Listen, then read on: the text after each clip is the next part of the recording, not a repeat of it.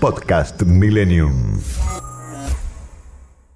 El dato económico, inflación, dólar, empleo y toda la información económica que tenés que conocer de la mano de Candelaria de la Sota.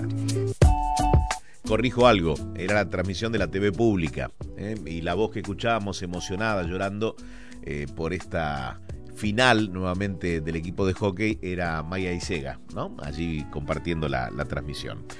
Está Candelaria de la Sota. Candy, ¿cómo va? Buen día. Buen día, Edu. Qué emocionante, ¿no? Las leonas siempre nos dan, nos dan una alegría. ¿Has jugado al hockey? Sí, pero era muy mala, vamos a confesarlo, muy mala. Bueno, pero, iba al secundario. pero quedó, quedó lejos, no hace falta.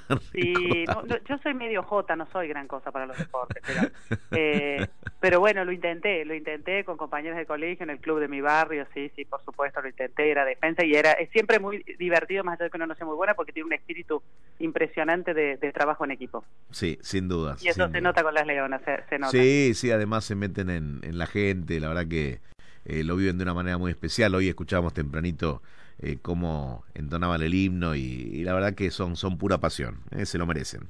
Totalmente, totalmente, eso es todo un orgullo. Bueno. nosotros acá seguimos con los temas de todos los días, Edu, pero sobre todo el gobierno está muy preocupado por recomponer el consumo, ya lo hemos dicho, fue el lanzamiento, hace un ratito ustedes hablaron con, con gente súper involucrada en esto, eh, en el tema de cómo se va a armar el tema de las cuotas para la hora 30 y la hora 24, pero es importante aclarar que en principio no es solo para algunos productos y que tiene una tasa de interés, que es lo que estuvieron conversando mucho desde el gobierno con los bancos, y que es importante tenerlo en cuenta. Es una tasa de interés que eh, es mucho menor a lo que va a ser la inflación y este es un poco eh, el dilema en el que está atrapado el gobierno, ¿no?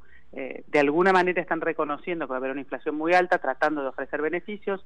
Vamos a esperar unos días para conocer los datos del mes de julio, pero ya lo más seguro es que con los primeros siete meses del año estemos en una inflación acumulada del 29% y estamos hablando de una inflación anual del 50%. Y, por ejemplo, para, eh, si utilizamos el beneficio de la hora 30 para poder comprar la línea blanca, que es lo que se puede comprar, estamos asumiendo una tasa de interés del 40%. Claro, son 10 puntos menos, pero tiene un costo, ¿no?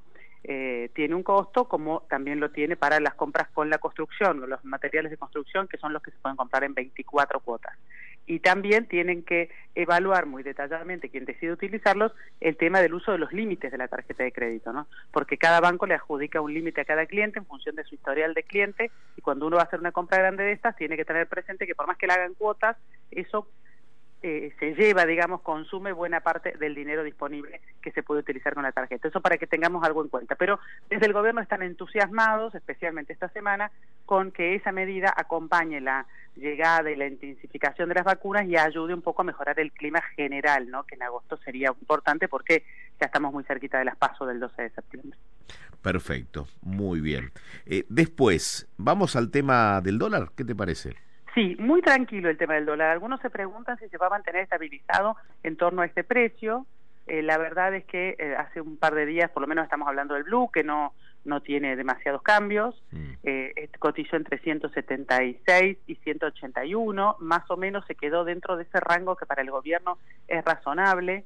Si bien es cierto que cuando mirás el panorama más de largo plazo, en los últimos meses el central ha invertido muchos dólares en las reservas para poder evitar que se disparen otros dólares que nosotros le hemos hablado, que son el famoso MEP y el contado con líquido, o sea, los dólares que se negocian en la bolsa, que son blancos, no como el blue, que es un mercado negro, y que son los que, en, definitiva, para las grandes operaciones comerciales, para la remisión de, remesas de las empresas y demás, generalmente todo el mundo toma en cuenta. Entonces, ahora eh, tenemos el blue en, en, torno a los 180 pesos, a veces un poquito más, un poquito menos, pero para redondearlo está en torno a los 180 eh, más centavo más, centavo menos, y tenemos el dólar ahorro, el MEP, eh, en torno a 168 y el contado con liquidez 170. ¿Cómo logró eso el Banco Central? Y vendiendo dólares de las reservas.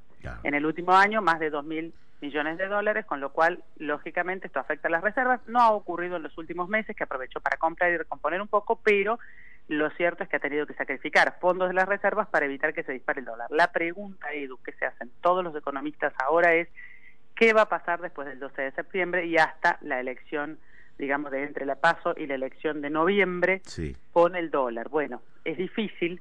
Algunos incluso advierten que estamos beneficiados por el cierre de fronteras, eh, por el tema de que no ingresa turismo extranjero.